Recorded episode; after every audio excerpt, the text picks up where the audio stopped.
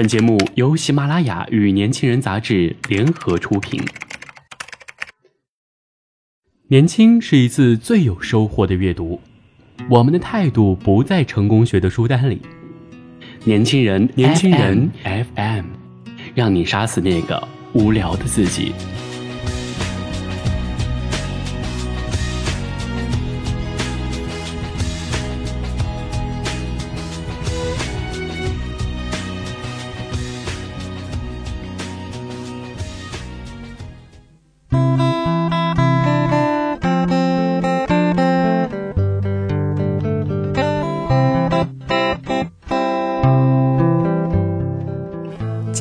众朋友们，大家好，欢迎收听《年轻人有声杂志》，我是主播韩庄。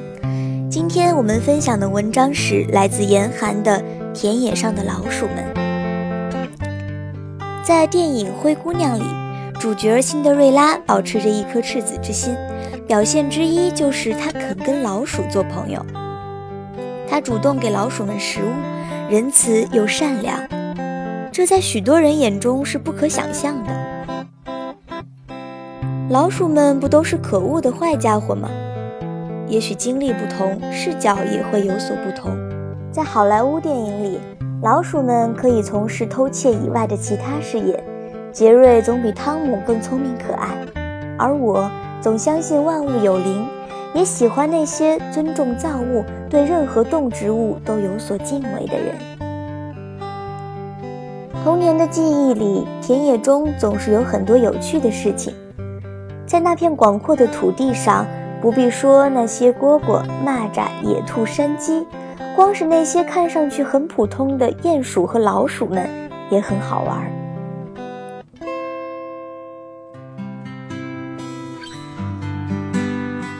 小时候的杰克动画片里有一只会挖洞的可爱鼹鼠，可现实中的鼹鼠却没长那么萌的外表，自然也没有那么受欢迎。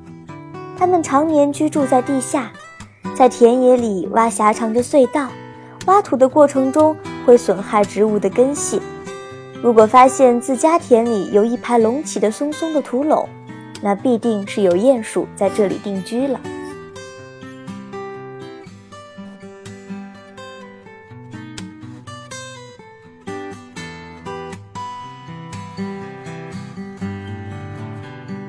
那天，爷爷看了一眼田地里隆起的土堆，神秘地跟我说：“明天早上我们来捉鼹鼠吧。”我欢欣地响应。爷爷说：“鼹鼠白天多半在窝里睡觉，晚上才出来活动。天黑透了的时候，人的视力又受限，完全不是它的对手。只有在天刚蒙蒙亮的时候，人已经能看清轮廓，鼹鼠又未停止活动。”才是捉它的最佳时机。此时来到田里，看到有土堆在一直向前挪动，瞅准时机，拿着铁锹迅速往土堆的方向稳稳一插，鼹鼠就被挡住了去路，当的一声撞在铁锹上。趁着鼹鼠的迷糊劲儿，再拿铁锹一铲，就把土堆里的鼹鼠给挖了出来。鼹鼠的眼睛深陷在皮肤下面。视力完全退化，再加上经常不见天日，很不习惯阳光照射，落到地面上来就基本丧失了反抗能力。它的前爪很锐利，适合刨土，却不适合逃跑。我们就这样捉到了一只皮毛光滑的鼹鼠，回去把它倒扣在水桶底下，还听见它像被金波扣住的孙悟空似的，在里边乒乒乓乓地冲撞。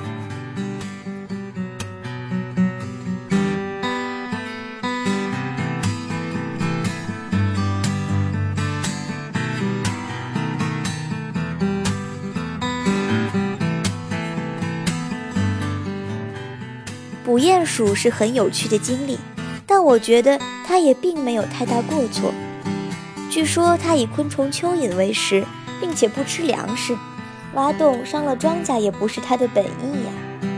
没见过它的窝里有粮食，不过我也从没亲眼见过鼹鼠的窝，只见过田里普通老鼠的窝。爷爷曾经带我去起获过一批老鼠偷走的赃物。那是收获的季节，爷爷领着我去地头土垄向阳的地方，那里可是块风水宝地，呼呼的北风刮不到，在冬天的阳光下又很温暖。那就是老鼠给自己选的家。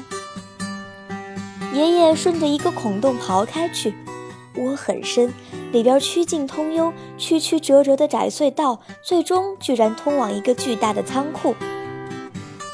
仓库里有好多房间。分门别类地装着各种不同的粮食，有玉米，有花生，有大豆。那次在老鼠仓库里起货的花生们，居然有两篮子之多，而且都是分拣出来的，白白净净的，没有泥土的，有两颗花生米的饱满种子，完全达到了出口的标准。虽然没有见到那窝老鼠的本尊，但我还是对他们的工作肃然起敬。重新认识了这个物种，他们很认真努力地在生活着，这一点是值得人类学习的。由此，我相信了灰姑娘的南瓜马车和老鼠骏马的故事，因为老鼠们确实很能干。他们如果帮灰姑娘做家务的话，也会是一把好手吧。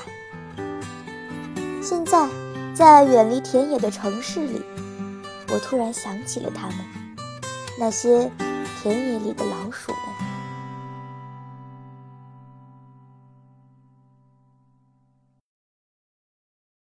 想要获取更多和年轻人 FM 相关的精彩资讯，请在微信公众号搜索 “use 一九八一”，或者直接搜索“年轻人”三个字即可。